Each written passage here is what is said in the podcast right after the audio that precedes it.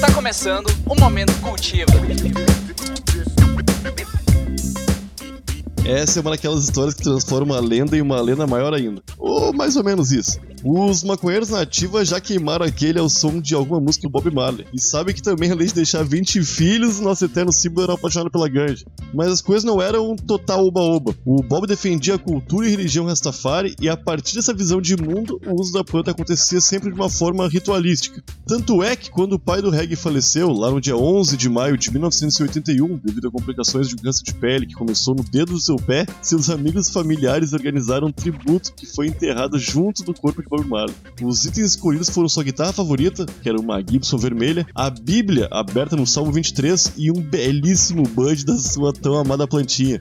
Descanse em paz, mestre, e que no lugar onde você está, muitas dessas plantinhas floresçam todos os dias. Quer aprender a cultivar cannabis medicinal e tendo à disposição os melhores equipamentos e preços do Brasil? Dá uma ligada na Cultiva Grow Shop. Entra aí no site cultivagrowshop.com.br e encontre tudo que você precisa. É um catálogo enorme de produtos e tem atendimento personalizado lá no Instagram, arroba cultivagrowshop.